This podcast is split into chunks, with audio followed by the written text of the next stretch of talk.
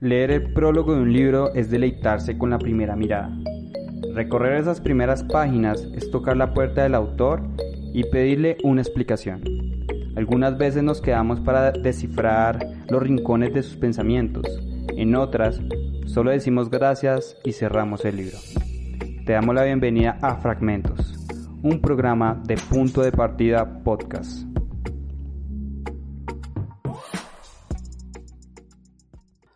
Hola, ¿cómo están todos? Mi nombre es Cristian Jiménez y les doy la bienvenida a un nuevo episodio de Fragmentos. Recuerden que este programa hace parte de Punto de Partida Podcast. Hoy les traigo la lectura del texto, bueno, lectura del primer capítulo del texto, El Gran Plan, de el autor Mike Michalowicz. Espero haberlo pronunciado bien. Eh, he recibido algunos comentarios en YouTube acerca de por qué me demoró tanto iniciar la lectura ya sea porque inicio el tema de la lectura de la descripción del texto, la ficha técnica y la sinopsis.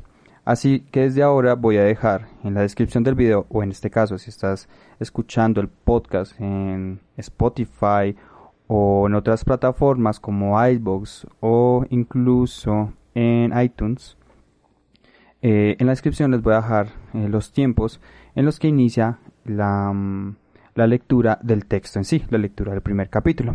Para que, pues, digamos, si ya conoces o estás contextualizado con el autor, pues vas directamente y así como que no hay lío. Bueno, ya hecha esta aclaración, em, antes de iniciar la lectura, eh, voy a leer la ficha técnica como siempre lo hago, la sinopsis y ahí sí, iniciamos la lectura del primer capítulo. Pero antes quiero invitarlos a que nos sigan en nuestras redes sociales. Me encuentran como Cristian Jiménez-WL el del podcast es punto de partida punto podcast. Esto es en Instagram. También eh, están nuestros perfiles en Facebook y no olviden suscribirse al canal de YouTube. Sabemos que no hemos estado tan constantes durante los últimos dos meses por distintas cuestiones, pero esperamos poder reanudar la frecuencia de los podcasts. Ahora, vamos a leer la ficha técnica. Eh, la, esa parte de la colección Conecta tiene un total de 256 páginas.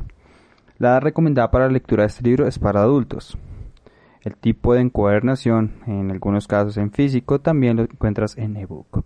El idioma español, la fecha de publicación fue en 2020. Ahora una pequeña sinopsis. Los emprendedores suelen caer en el ciclo sin fin de vender y producir para sobrevivir que los deja frustrados, exhaustos y ante un panorama del cual no saben cómo salir para despegar. En esta situación se encontraba Mike Michalowicz, fundador de una pequeña empresa de computación, en fechas cercanas a la Noche de Brujas, cuando descubrió su fuente de inspiración en los agricultores de calabazas gigantes.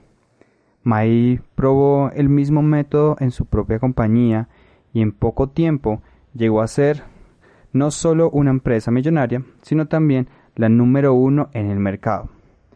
Ahora es tu turno de probar el gran plan en tu negocio y hacerlo crecer como calabaza gigante.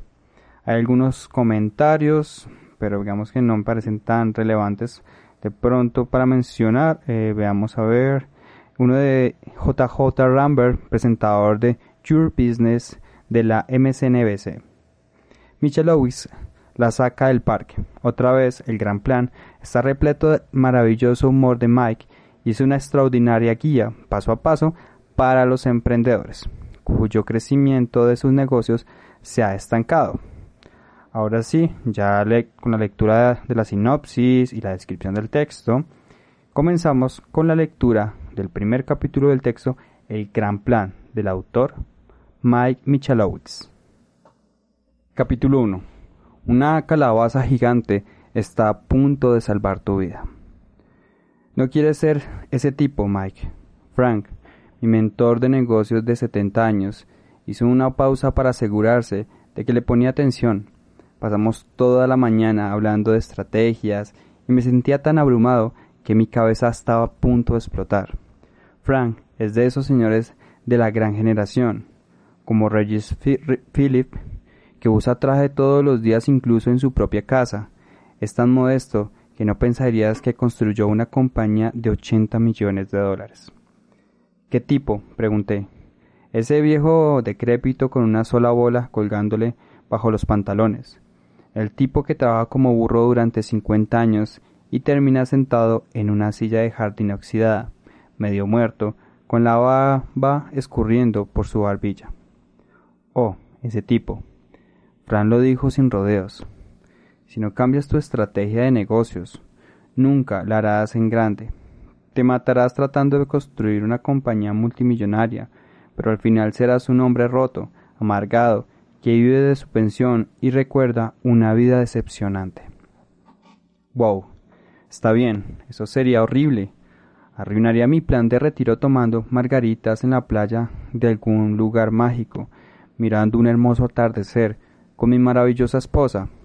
O peor, sabía que ya iba en esa dirección. Cinco años como empresario y aún no tenía nada. Bueno, casi nada. Aún tenía mis dos bolas, al menos. Era un maldito esclavo de mi negocio y solo tenía unas manchas rojas en la cara que me salieron por estrés. Nunca supe qué fue. Las horas eran de locura y cuando compartía tiempo con mi esposa y, nuestros, y nuestro hijo de cinco años era tiempo falso. Me la pasaba en el laptop, el teléfono, hablando o pensando en negocios, desconectado por completo de las dos personas más importantes de mi vida. Estaba fuera de equilibrio. Tal vez este escenario te sea familiar, quizá demasiado conocido. A lo mejor también tienes muchas manchas rojas en la cara. En cuatro años, Olmec, mi compañía de tecnología informática, había crecido de cero a casi un millón de dólares en ingresos. Increíble, ¿verdad? No. Fracaso total. Nuestros costos eran tan altos, nuestro efectivo no tan fluido, que acercarnos a un millón de dólares parecía una broma. Una cruel, muy cruel broma.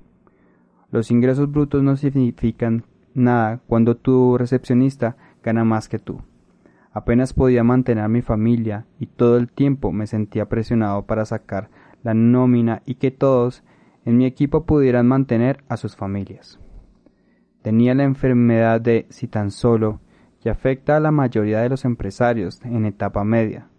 Seguía pensando, si tan solo pudiera trabajar más duro, si tan solo tuviera un inversionista, o si tan solo tuviera un buen cliente, viviría mi sueño.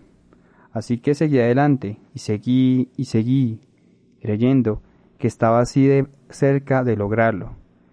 Pero al igual que un hámster en un, ruedo, me mataba trabajando sin llegar a ningún lado.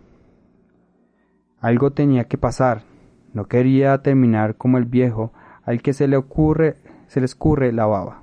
Suspiré y saqué mi libreta. Está bien, Frank. ¿Qué debo hacer? Pregunté. Lo que te trajo aquí no te llevará allá. La idea de Olmec surgió donde surgen todas las ideas brillantes. Un bar. Alza la mano sin escribiste tu primer plan de negocios en una servilleta manchada de cerveza. Eso pensé. En aquella época tenía 23 años y trabajaba como técnico en una compañía de servicios informáticos. Un viernes por la noche salí a desestresarme con Chris, mi amigo desde el jardín de niños. Estaba harto de mi jefe. No recuerdo por qué, pero ya quería renunciar. En poco tiempo, mi charla pasó de soy más inteligente que él, trabajo más duro que él, sé más de ese negocio que él, a mi jefe es un bruto. 14 tragos baratos. Después Chris y yo acordamos renunciar a nuestros malditos trabajos y empezar una compañía de servicios tecnológicos.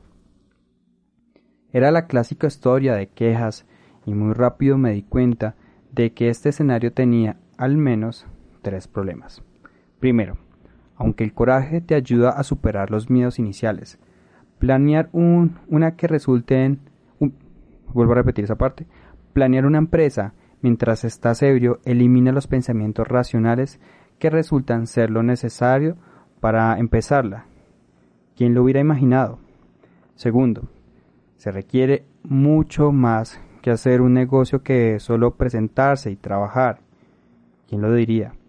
Tercero, y tal vez el más molesto de todos, Tener un negocio propio no te libera en automático de esa rutina que te llevó a embriagarte. ¿Sorpresa? ¿Recuerdas cuando iniciaste tu compañía? Todo lleno de adrenalina y esperanza. Tu sueño era grande, épico, porque necesitabas algo fantástico para quitarte de encima la pereza y, en serio, hacer algo asombroso. Cuando cierro los ojos veo mi sueño a todo color. Era millonario, tenía una compañía mega exitosa y vivía una buena vida sin preocuparme de nada en el mundo. Pero cuando abrí los ojos, la cruel realidad estaba ahí. No teníamos clientes y lo peor, no teníamos idea de cómo conseguirlos. Así que puedes imaginar por qué, a una semana de renunciar a mi trabajo, estaba lleno de miedo. Por completo, de ese que estremece el alma, Conoces los pensamientos constantes de soy un fracaso que pasan por tu cabeza mientras luchas por hacer algo grandioso. Bueno, atravesaban la mía como las notas de clima en la parte baja de la televisión. ¿Y si no puedo vender? ¿Y si fracaso? ¿Y si tengo que arrastrarme de vuelta con el idiota de mi jefe y rogarle que me regrese el empleo? El miedo me hizo actuar no había otra opción. Pero sí, un pequeño problema. No tenía idea de cómo conseguir clientes. Así que empecé a tocar puertas, literal. ¿Qué? Así le hacen en las películas, ¿no? Bueno, en las pelis viejitas. Fui tras de todos y cada uno de los consumidores, grandes, pequeños, cerca, lejos, taxidermistas o agentes de seguros, y dije que sí a todos los que expresaran una pizca de interés en lo que ofrecía, sin importar sus demandas. Manejar seis horas para instalarle el ratón la computadora sin problema. 50% de descuento y una red de 120, por supuesto. Dar mantenimiento a tu viejo sistema operativo aunque no sepa nada de él y pasar dos días leyendo un manual de 30 centímetros de ancho que esté en francés, escrito por un chino que no habla francés? Claro, ¿por qué no? En los primeros meses, después del lanzamiento, tanto Chris como yo corríamos como demonios de Tasmania. ¿Tenía un horario regular? Claro que sí. Si estaba despierto, trabajaba, casi siempre. No tenía dignidad, así que, para no gastar dinero, me quedaba despierto toda la noche o dormía en las oficinas de los clientes. Mudé a mi esposa e hijo de cinco años al único lugar seguro que pude pagar, un departamento en un edificio de pensiones, de pensionados. La, edad promedia de los residentes era entre 80 años y muertos. La mayoría, creo, eran un poco más viejos que muertos. Despertaban a las tres de la mañana para aspirar, caminar o ver la televisión tan fuerte que solo un sordo podía aguantarlo. Y, por si no lo había notado, casi todos eran sordos. Olmec empezó a tener ingresos decentes, luego mejores y después buenos. Pero sin importar cuánto dinero generara, la compañía todavía nos quedábamos cortos, y aunque no tuviera usuarios, trabajaba de 5 de la mañana a 9 de la noche, ocho días a la semana aún perseguía clientes. Todavía decía que sí a todos, los Tom, Dick y Harry, que llamaran. La estricta rutina nunca acababa.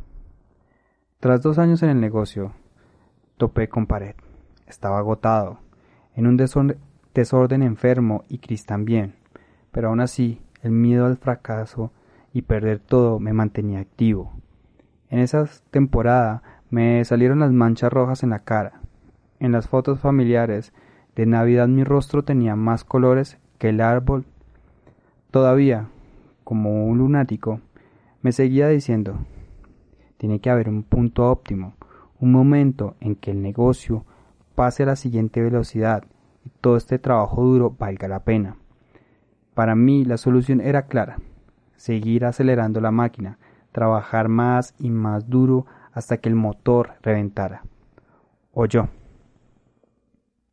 Dos años después, en el 2020, la Small Business Administration, SBA, me nombró el empresario más joven del año de Nueva Jersey. Un parpadeo después, el presidente de un prestigiado banco me ofreció un préstamo de expansión de 250 mil dólares. Así que lo había logrado en grande, ¿verdad? No. Para el mundo exterior parecía que estaba viviendo el sueño, pero en realidad no había cambiado mucho. Seguía encadenado mi negocio, presionando igual de fuerte que antes, sin importar cuánto ganara, el dinero era poco. Pensé, si ser un empresario lleva a la riqueza, ¿por qué sigo tan quebrado? Aquí entra Frank, mi yoda personal. Lo conocí en mi primera convención de negocios, en un cuarto lleno de sujetos arrogantes y desesperados. Fue el único que no me batió. Solo se sentó en una esquina y observó. En realidad, no le importaba si lo contratabas para asesorarte. No tenía por qué importarle. Como presidente de la compañía más grande de servicios médicos, creció su empresa de 80 a 800 millones de dólares sin una gota de sudor. No necesitaba trabajar o el dinero. Estaba en la etapa divertida de su vida. Quería entrenar, asesorar, tal vez adoptar sería una mejor palabra, a empresarios jóvenes. Yo lo contraté y traté de seguir su consejo. En serio lo hice intenté volver la definición de empresario que tenía Frank. Después aprendí que es la única definición. Aún no eres un empresario, Mike. Los empresarios no hacen todo el trabajo, identifican los problemas, descubren oportunidades y luego construyen un proceso para dejar que otras personas y otras cosas hagan el trabajo. Pero como mi, objeto, mi objetivo principal era conseguir más clientes y mantenerlos más felices. Cuando mucho era un estudiante de seis. Frank es el tipo de persona que ama los pizarrones blancos, cuadrados y gráficas. Tal vez me drogaba con los plumones, pero cada vez que me enfrentaba dejaba de sentirme aturdido y confundido. Lo que decía Frank tenía sentido, pero no podía entender cómo hacerlo. Trazaba el punto B yo estaba en el punto en el A y no veía la línea que conectara a ambos. Después, hacía un esfuerzo a medias para aplicar sus estrategias, cuando tenía tiempo, lo cual nunca pasaba. En una empresa de las asesorías, Frank me mostró un poco de la miserable bolsa de caca que sería mi futuro. Si no quieres terminar como el viejo de una sola bola, tienes que recortar tu lista de clientes, dijo. ¿Recortarla? Estaba loco. Me rompí todos los huesos por ellos. En todo caso, necesitamos más. ¿Cómo lo haríamos en grande si empezamos a reducirlos? Enlista a tus compradores en orden de ingresos, me dijo. Después, toma los que mejor pagan y sepáralos en dos categorías, grandes clientes y todos los demás desde los uff hasta esos tan irritantes que te estremeces cuando llaman.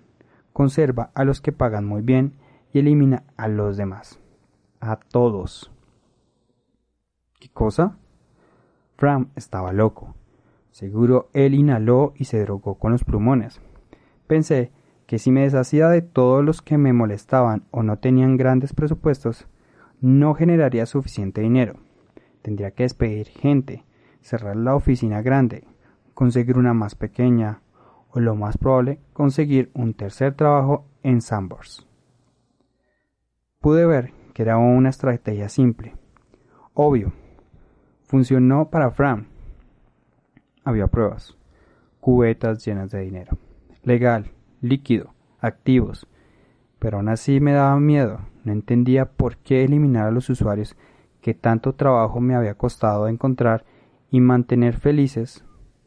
Parecía una locura decir no a un cliente, al dinero, a una posible referencia, pero me aterraba más perder una bola y terminar como el viejo ese. Seguí el consejo de Fran, más o menos. Hice una lista severa de los clientes, de los grandes clientes y no tan grandes. Muy feliz me deshice de un par de brutos que se aprovecharon de mí un millón de veces Pero no hice todo. Frank me dejaba mucha tarea y terminarla mientras corteaba nuevos compradores, sí, aún quería más, resultaba imposible. Cada que trataba de concentrarme en la lista, me distraía con bomberazos, lidiaba con clientes demandantes o hacía malabares con los pagos para cubrir la nómina. Como la mayoría de los empresarios, era el ajonjolí de todos los moles.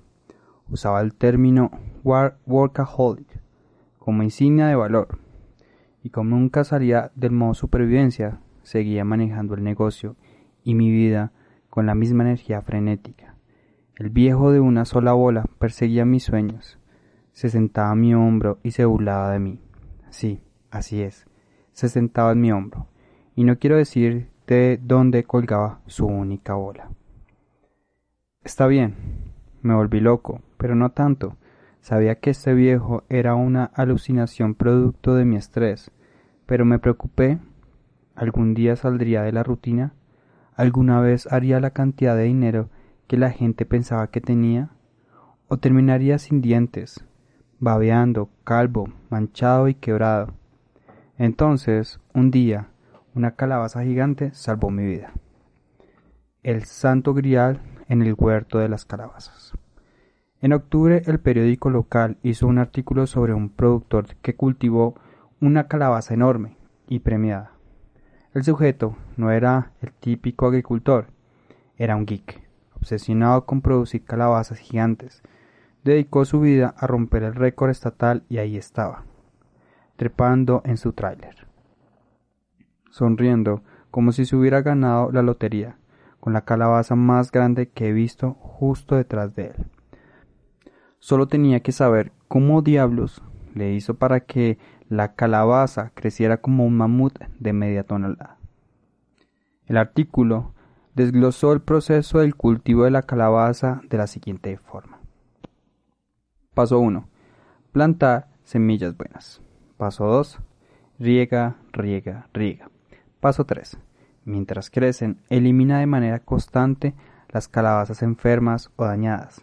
Paso 4 deshierva como un perro loco. No permitas una sola hoja o raíz si no es de la calabaza. Paso 5. Cuando crezcan, identifica la más fuerte, las que crecen más rápido. Después quita los menos prometedores. Repite hasta que solo te quede una calabaza en cada surco. Paso 6.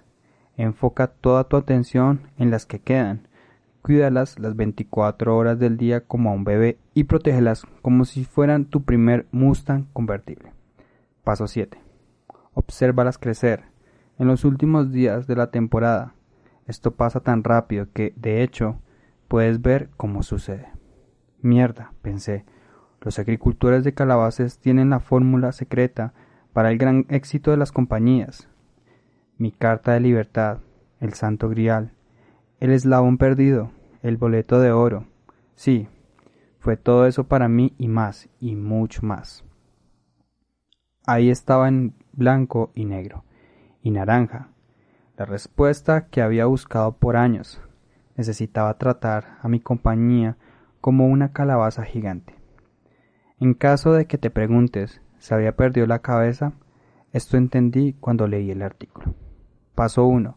Identifica y aprovecha tus mayores fortalezas naturales. Paso 2. Vende, vende, vende. Paso 3. Mientras tu negocio crece, elimina a los clientes pequeños y podridos. Paso 4.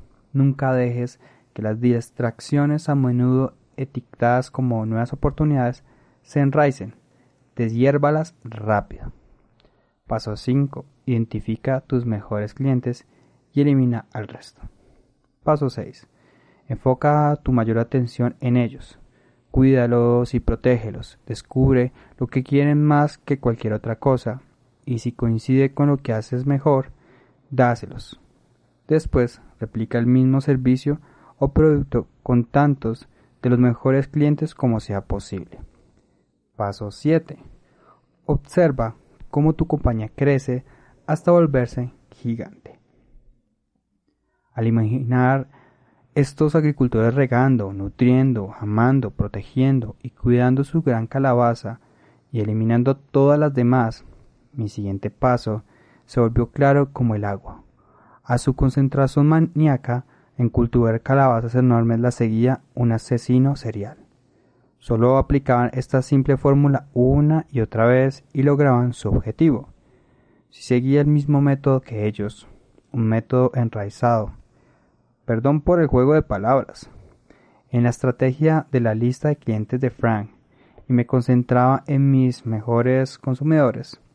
Como un agricultor loco, podría crecer mi negocio hasta ser una calabaza gigante. Ahora era claro. Ese era el camino desde hoy. Punto A hasta donde quería estar. Punto B.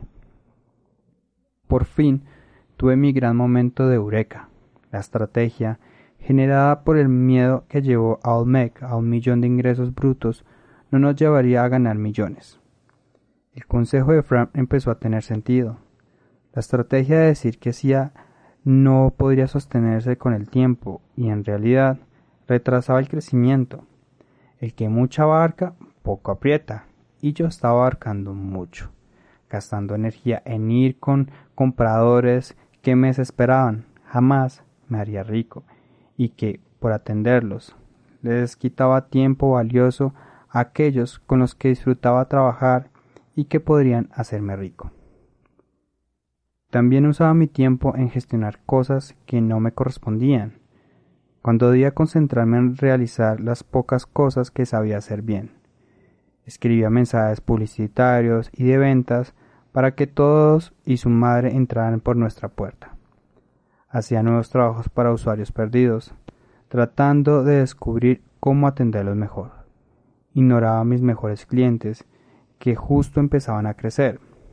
En lugar de regalos les arrojaba nuevas semillas, desplazándolos, siempre sembrando, pero apenas regando, nunca deshierbando ni fertilizando. Sabía que era bueno descubriendo cómo atender, atenderlos mejor y desarrollar sistemas para replicar ese servicio. Pero ¿cómo implementar eso para mis mejores usuarios si estaba muy ocupado trabajando de mantener felices a los podridos? Que siempre querían cosas diferentes.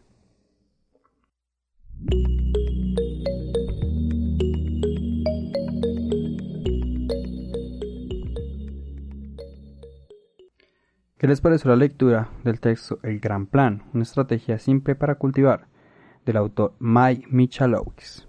Eh, no había tenido contacto con este autor, en realidad, es la primera vez que sé de él.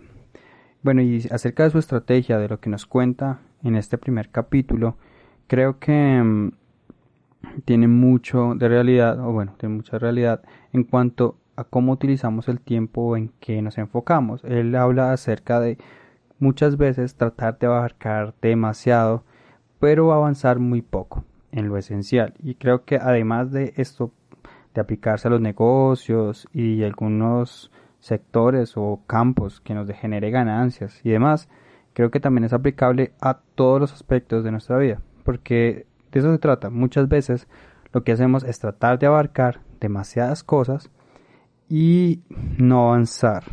Entonces, pues Creo que es algo para reflexionar. Mm, espero leer este libro completo en algún momento, seguramente será así, y lo traeré al podcast en la sección de reseñas y análisis. Ahora sí, espero hayan disfrutado esta lectura.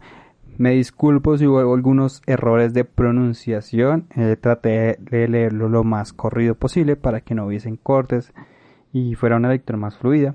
Pero bueno, esperamos seguir mejorando.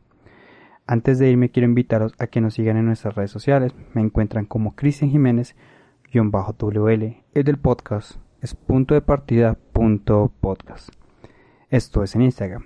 También encuentran sus perfiles en Facebook y no olviden suscribirse al canal de YouTube. Aparecemos como Proyecto Punto de Partida. Todos los programas del podcast también tienen una versión en video. Ahora sí, este fue otro episodio de Fragmentos un programa de Punto de Partida Podcast. Mi nombre es Cristian Jiménez y nos vemos en una siguiente ocasión. Un abrazo.